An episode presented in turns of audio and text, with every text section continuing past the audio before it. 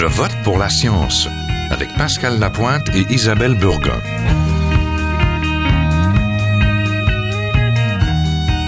Bonjour à tous. La science est-elle encore sexiste? Récemment, deux chercheuses, dont une québécoise, se sont interrogées sur la rigueur scientifique de bon nombre de leurs collègues et le fait qu'une minorité seulement de recherches médicales tiennent compte du sexe et du genre dans l'analyse de leurs résultats.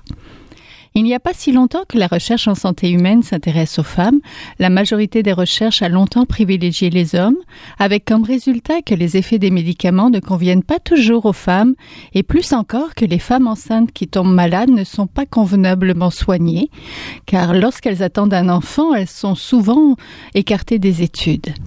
La publication d'un guide des normes sur le sexe et le genre en recherche sur le site de Web Equator pour échanger cela en donnant une ligne directrice pour les éditeurs de revues scientifiques, mais également aux scientifiques pour les inciter à plus d'équité.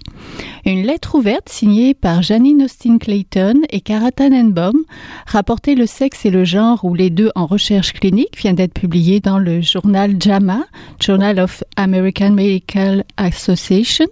Elle souligne l'importance de donner une plus grande place aux femmes pour faire avancer la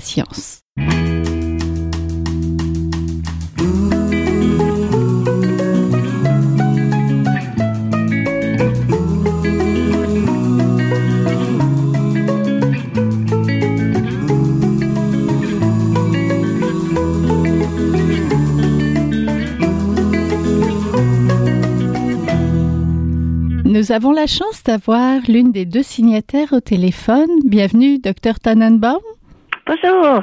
Vous êtes professeur à la faculté de médecine de l'Université de Montréal et directrice scientifique de l'Institut de la santé des femmes et des hommes des instituts de recherche en santé du Canada. Je disais la chance parce que vous êtes en route pour l'Europe et qu'on vous attrape juste avant que vous partiez pour l'aéroport. C'est exact.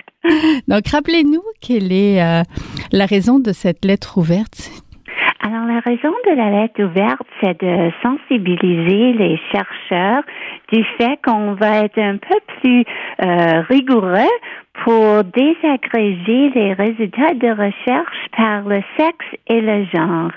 C'est-à-dire que parfois, quand on a un cohort de participants à la recherche, disons 50% femmes, on espère, et 50% hommes, les chercheurs ont tendance à dire, ah, ce traitement a amélioré les symptômes de 30%.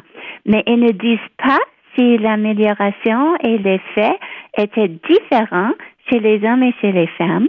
Et on sait que aussi pour les médicaments et aussi pour les traitements comportementaux, parfois les hommes et les femmes répondent différemment aux traitements. Alors, c'est une lettre ouverte où on a eu la collaboration des rédacteurs d'une grosse revue, JAMA, pour euh, changer leur instruction aux auteurs pour euh, maintenant rapporter des différences hommes-femmes. Oui, pourquoi c'était important pour Janine Austin Clayton et vous de d'écrire une lettre? C'est important parce que je me gêne à le dire, mais la science est un peu en arrière euh, pour, euh, disons, euh, vraiment apprécier les différences hommes-femmes. Je pense pas que c'était par intention. En fait, dans les années 60, quand on a eu des mauvais résultats avec des tests cliniques pour des médicaments comme le thalidomide, je ne sais pas si vous savez, c'est un médicament qui a été testé chez les femmes qui ont tombé enceintes, puis le thalidomide a, a causé des anomalies chez les bébés qui ont été nés. Et là, disons, la communauté médicale a dit, ah, il faut absolument protéger les femmes, il faut absolument ne pas inclure les femmes qui pourraient tomber enceintes dans des études médicaux pour des raisons de sécurité.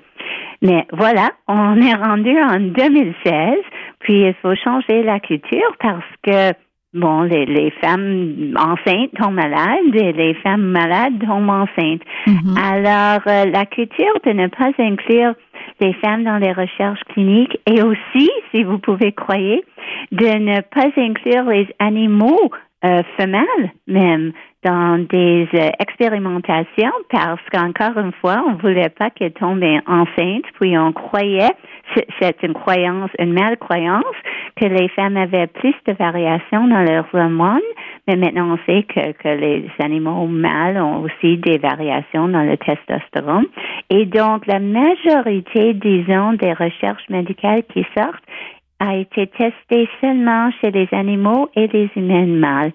Mais on est rendu à un moment où on a une, euh, une action euh, forte pour, euh, pour être certain que les femmes sont incluses et qu'on peut informer les, les traitements médicaux pour les femmes. Oui, pour faire de la recherche clinique pour tout le monde. Donc, vous l'avez dit, on est en 2016. Quel est le poids des femmes en recherche médicale? Euh, c'est intéressant. Votre question est très intéressante parce que dans certaines disciplines, on a eu beaucoup de succès. Par exemple, à l'Université de Montréal, on sait maintenant que la classe qui, qui rentre en médecine est 70% femmes euh, en comparant aux hommes. Mais là, on constate qu'une fois que les femmes sont engagées au rang de, de professeurs adjointes à des facultés de médecine ou des facultés euh, de sciences à l'université, ils sont 50 50-50 distribution avec les hommes. Mais rendu au rang de professeurs agrégés, cinq ans plus tard, on note qu'une 15% de ces femmes-là euh, n'ont pas continué leur, recherche et leur euh, profession académique et rendu au rang de professeur titulaire, on perçoit qu'il y a seulement 20% des professeurs titulaires qui sont femmes. Oui, il n'y en a pas beaucoup. Hein? Alors la question se pose, où sont toutes les femmes? Mm-hmm. Euh, elles sont aussi intelligentes, est-ce qu'elle quitte euh, la carrière un peu euh, difficile? C'est quand même beaucoup de travail à professeur et faire les demandes de fonds euh, pour faire la recherche. Est-ce qu'elle quitte pour des raisons d'enfants et de grossesse et d'être plus présent chez elle? Ou est-ce qu'il y a un certain biais dans le système où on ne reconnaît pas, disons, l'apport que les femmes au niveau de la collaboration et différentes formes de, leadership que historiquement on reconnaissait. Alors, c'est ça la question que beaucoup d'instances, d'organismes et d'universités se posent actuellement. Oui, et elles signent autant les articles de recherche. On remarque souvent que les femmes co-signent, sont collaboratrices, mais est-ce qu'il y a autant d'études qui sont publiées par des femmes? Um, si on regarde les données des IRSC, alors les instituts de recherche en santé du Canada, c'est une, c'est la plus grande organisme qui donne des subventions de recherche en santé à travers le Canada, incluant le Québec. Et on note que seulement euh, euh, parmi les, toutes les personnes qui reçoivent des subventions, il y a seulement 30% qui sont des femmes. Alors, euh, est-ce que, comme vous dites, est-ce que c'est à cause du fait que les femmes sont des euh, collaborateurs et non des chercheurs principaux? Parce que là, je parle mhm. des chercheurs principaux. Euh, ce sont des recherches à faire. C'est sûr que les femmes doivent prendre leur place dans le domaine de la recherche. Elles ont autant à contribuer que les hommes. On sait mhm. que l'innovation dépend sur euh, l'apport des hommes et des femmes. J'ai lu juste hier, c'est très intéressant que, oh, je ne sais pas comment dire en français, euh, vous savez quand on parle à Siri sur notre iPhone, est-ce que vous savez c'est quoi ça? Oui, oui, Siri, Siri. Siri, alors c'est comme une reconnaissance de la voix, comment on dit ça? Oui, une, une, reconnaissance vocale? Une reconnaissance vocale. Alors, j'ai je viens d'apprendre que la technologie et la science euh, qui a été utilisée pour développer la reconnaissance vocale a été testée seulement chez les hommes. Et donc, Siri, disons, par exemple, a mm-hmm. plus de difficultés à reconnaître la voix des femmes. Oh, um, et elle fait plus d'erreurs. Et ça, c'est vrai pour aussi des robots, pour aussi la technologie, euh, disons, pour quelqu'un qui a eu un AVC mm-hmm. et qui um, fonctionne avec la reconnaissance vocale. Alors, ne pas inclure les femmes et dans la, le développement, la vision et aussi de tester les innovations et technologies, mm-hmm. euh, on réussit pas aussi autant bien qu'on aurait pu. Oui. Pouvez-vous nous rappeler la particularité d'être une femme? Parce qu'on a parlé des chercheuses, des études, mais lors des expérimentations, il doit y avoir peut-être certaines choses à considérer. Absolument. Et nous, chez l'Institut de la santé des femmes et des hommes, on différencie entre le sexe, disons les facteurs biologiques qui distinguent les femmes des hommes, et le genre. Et quand on dit genre, on parle vraiment des facteurs psychosociaux, les attentes sociétales, les normes, les comportements, les expressions qui différencient les hommes et les femmes. Je vous donne un exemple. Si on parle de la prise de médicaments, des, des, anti-anxiolytiques ou des mhm. somnifères, euh, même des antidépresseurs. Alors, au niveau du sexe, au niveau de la biologie, on sait que les femmes métabolisent les médicaments différemment que les hommes. Premièrement, en moyenne, elles sont plus petites que les hommes. Um, le rein, par exemple, les reins des femmes ont seulement 80% des néphrones ou des, euh, des parties qui éliminent le médicament dans l'urine que les hommes. Euh, les femmes malheureusement, ont plus de matière graisse dans leur euh, corps. On dit ça, la matière mhm, grasse, matière grasse euh, dans le corps que les hommes. Mhm. Um, et donc, les médicaments ont tendance à rester dans cette matière grasse plus longtemps chez les femmes que les hommes. On sait que la prise d'hormones pour la contraception, ça peut altérer les enzymes euh, qui font le métabolisme des drogues dans le foie.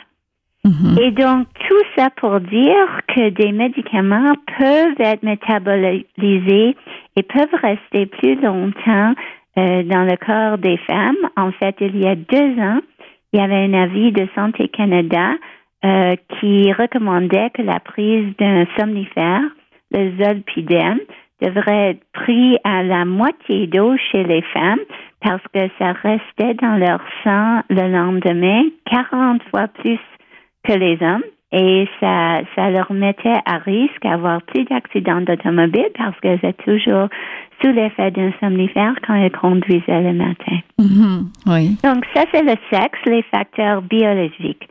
Au niveau du genre, euh, je ne sais pas si vous êtes au courant, mais euh, est-ce que vous pensez que c'est plus des femmes ou des hommes qui prennent des médicaments comme des anti-anxiolytiques ou des, somnifères ou des antidéprimeurs? Oui, je dirais plus de femmes.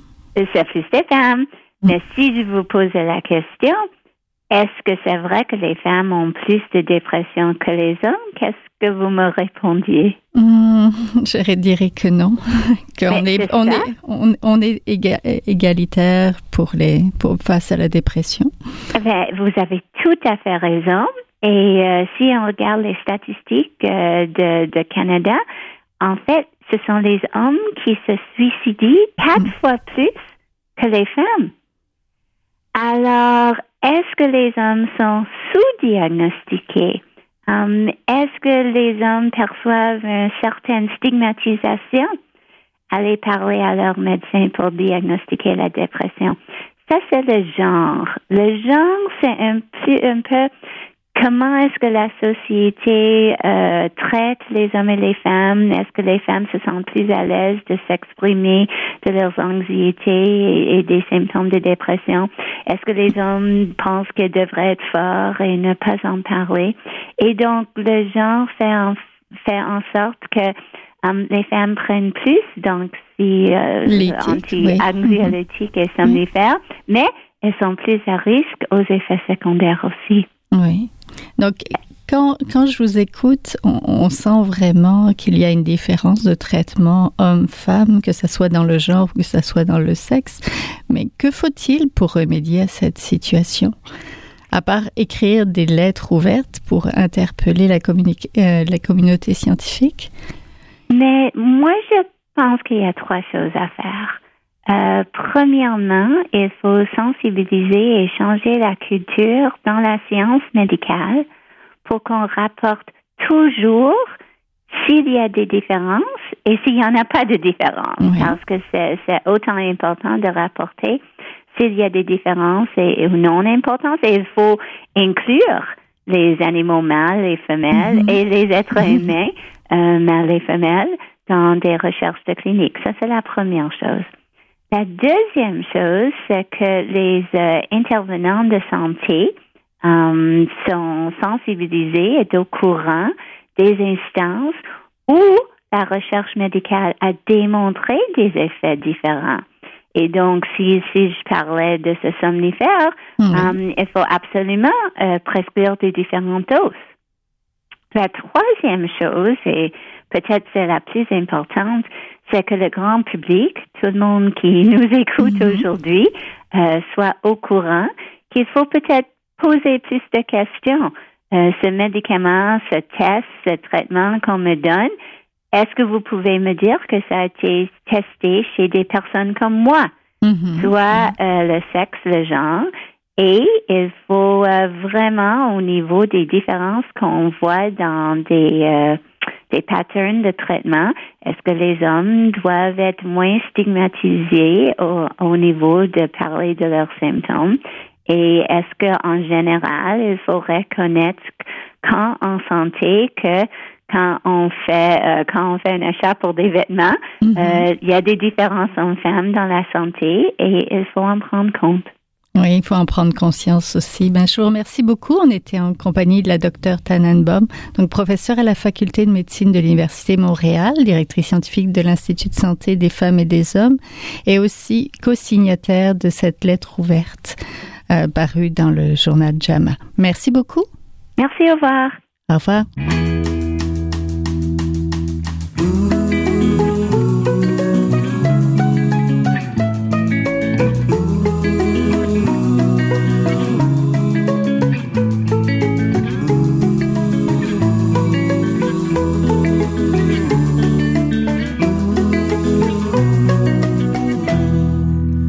Retrouvons à présent mon collègue Pascal Lapointe. Pascal est le rédacteur en chef de l'agence Science Presse. Bonjour Pascal.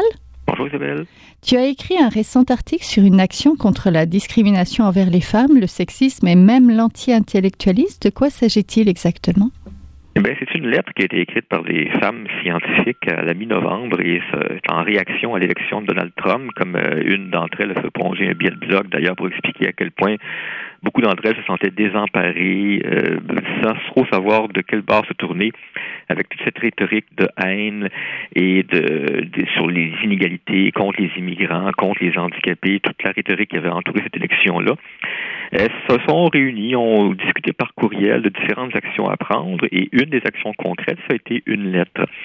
Une lettre qu'elles ont mise en ligne le 17 novembre avec 500 signatures déjà, qui a dépassé les 5000 pendant une fin de semaine et qui avait atteint les 10 000 à la fin novembre. Et si tu veux, je t'en lis un bref extrait. Ça dit que dans cette ère d'anti-science et de désinformation, nous, femmes de science, réaffirmons notre engagement à construire une société plus inclusive et une démarche scientifique. Nous rejetons la rhétorique haineuse qui s'est fait entendre pendant l'élection présidentielle qui a visé les minorités, les femmes, les LGBTQ, les immigrants et les handicapés et qui a tenté de discréditer le rôle de la science dans notre société. C'est en fait plus qu'une simple lettre, hein. c'est presque une charte d'engagement pour euh, la cause des femmes et plus largement euh, la femme, les femmes en sciences, mais plus largement aussi pour l'égalité. Euh. Tout à fait. Ben, tu dis engagement, c'est leur titre Our Pledge. C'est un mot en anglais qui n'a pas beaucoup d'équivalent en français, mais qui pourrait être traduit par notre engagement ou nos principes ou notre charte, effectivement. C'est parmi leurs lettres se terminent par une série de recommandations qui peuvent qui vont prendre si si si ce mouvement-là prend de l'ampleur différentes formes c'est la lettre n'est qu'une prise de position mais par exemple s'engager à euh, faire des pressions pour l'égalité et se tenir debout face aux inégalités, à la discrimination et à l'agression, ben ça, ça peut prendre euh, des formes par le, comme le mentorat euh, dans des milieux où plus discriminés. Ça peut prendre des formes par plus d'engagement politique, parce qu'une partie de leur discussion explique l'une des co-auteurs de la lettre a consisté à dire ben, peut-être qu'on n'est pas assez présente politiquement, nous, les femmes chercheurs, les femmes scientifiques, on devrait, on aurait intérêt à se à prendre davantage position sur la place publique, à se présenter davantage aux élections locales, à faire entendre notre voix. Et toute, une, toute leur série de recommandations, finalement, tournent autour de cette euh, question-là. Comment faire entendre davantage la voix des gens qui veulent se tenir debout contre la rhétorique haineuse? Oui, et c'est pas la première fois qu'il y a des, préjugés envers les femmes. Il y a eu d'autres études, d'autres chercheuses qui ont fait des études. Les préjugés envers les femmes commencent tôt, comme euh, montré euh, plutôt cette année une étude des chercheurs de l'Université de Washington, n'est-ce pas? Oui, ben c'est, c'en est même triste, en effet, de voir qu'on en est encore là. Ces, ces chercheurs-là avaient distribué un questionnaire à 1700 étudiants au baccalauréat, un questionnaire où ils devaient évaluer leurs confrères et leurs consoeurs sur leur niveau de compréhension de la matière en classe. Donc, c'est un test pour voir un peu quelles sont les perceptions des étudiants face à leur propres confrères et consoeurs. Mhm. Et euh, ben, systématiquement, les femmes étudiantes ont reçu les moins bonnes notes que les hommes. Le seul point positif, si on peut dire, dans cette étude-là, c'est qu'au contraire d'autres études similaires qu'il y avait eu dans les années précédentes, les femmes n'ont pas montré les mêmes préjugés à l'égard de leurs consoeurs. Oui, et il y avait aussi des préjugés euh, qui sont bien ancrés chez les hommes, donc, mais chez, également euh, chez les femmes, comme l'a démontré une autre étude qui date, elle, de 4 ans, mais qui laissait entrevoir un biais négatif lorsque le candidat à l'embauche est une femme. Exactement. Euh, les chercheurs de l'université Yale avaient envoyé un CV fictif à, des professeurs de biologie et de chimie. À tous, ils avaient envoyé le même CV d'un étudiant à une seule différence près, la moitié avait reçu le CV d'un homme et la moitié le CV d'une femme. Mais pour tout le reste, l'expérience de travail, les compétences étaient les mêmes. Et donc, les professeurs, comme tu dis, devaient évaluer la candidature et ben, on aura compris donc que les femmes, entre, entre, guillemets, ont reçu des moins bonnes notes que les hommes. Euh, et le plus troublant, c'est que, comme tu viens de le dire, autant les hommes que les femmes ont bien noté euh, le candidat lorsqu'ils pensaient que c'était une femme. Oui, et il y avait aussi euh, moins de salaire à la clé. Oui, ah oui, euh, j'ai le chiffre devant moi. L'étudiante s'est fait offrir comme salaire de départ en moyenne 26 euh, 500 contre 30 000 pour l'étudiant. C'est un poste de, de, de, direction de laboratoire. Donc les femmes sont même pas, on leur offre même pas le même salaire.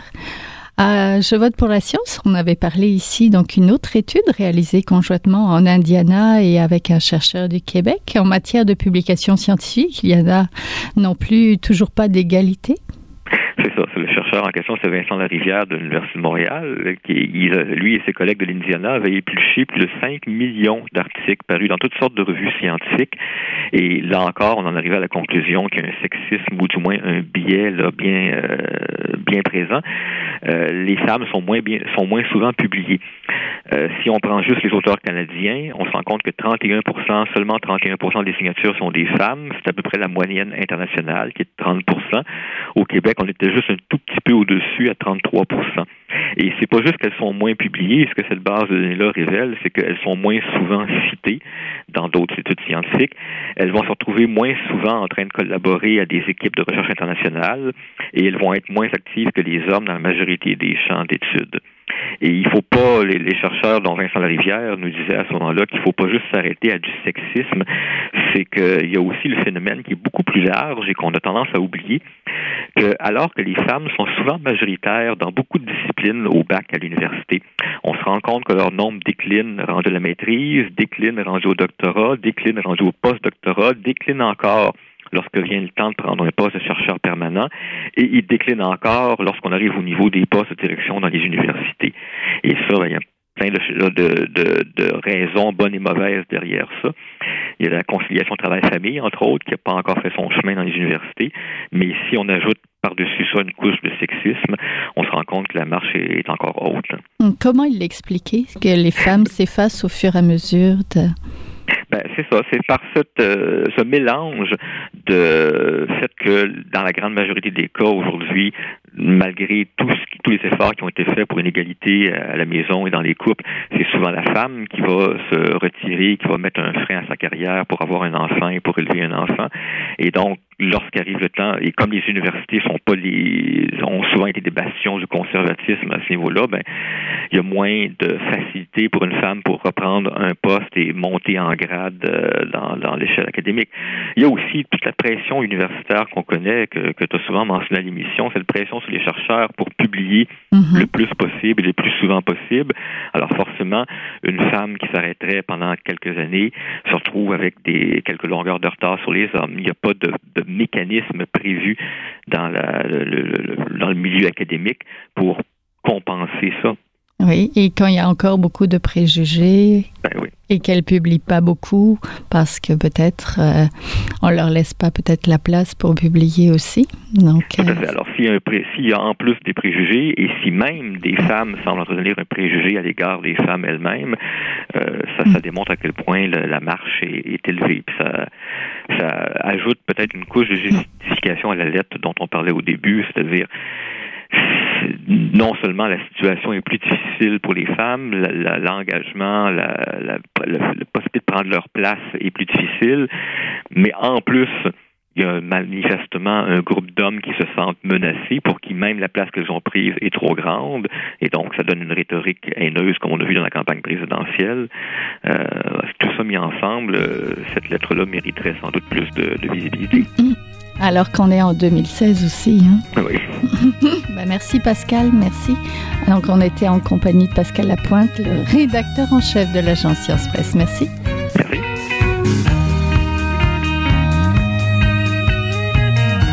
C'est tout pour cette semaine. Je vote pour la science est une production de l'agence Science Presse avec Radio VM. Au micro Isabelle Burguin, à la régie Daniel Fortin. Vous pouvez réécouter cette émission à l'antenne de Radio VM ou encore en podcast sur le site de l'agence Science Presse et toujours nous suivre sur les réseaux sociaux Facebook, Twitter. Et pensez à nous écrire. À la semaine prochaine. Jin est un chercheur typique de ceux pour qui les progrès de la bioinformatique ont préséance sur le sens biologique et pour qui la grosse science constitue la seule logique. On y parle de génome, de transcriptome et de spliceosome, de traductome, de protéome et de foldéome, de kinome, de protéasome, mais pas du glaucome de Guillaume, de signalosome vers les lysosomes, et puis E.T. Des milliers de candidats qui montent qui descendent en fonction du stimulus duquel ils dépendent. Pendant que Docteur Roy